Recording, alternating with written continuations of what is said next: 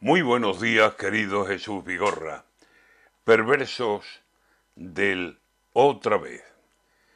Poco más de 15 días han pasado y se conoce que aquí hay muchos que quieren que el resto vaya y los vote.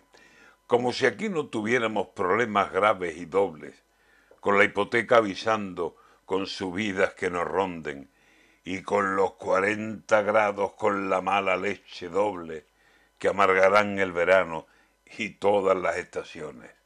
El 28 de mayo fuimos a ver hacia dónde se decantaban las urnas, la costumbre de elecciones. Y las orejas al lobo le vio Pedro y dijo el hombre, pues el 23 de julio, aunque el calor nos devore, vamos a ir a votar. Ni el infierno le responde. Ya están unos y otros a ver qué cara nos ponen para que demos el voto a las más firmes razones.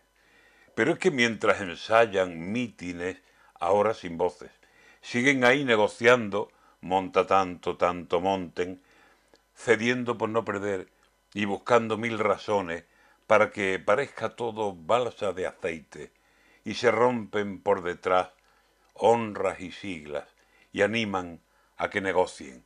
Dame dos, llévate una, toma diez y dame once. Y ahora júntate conmigo y así nadie nos conoce.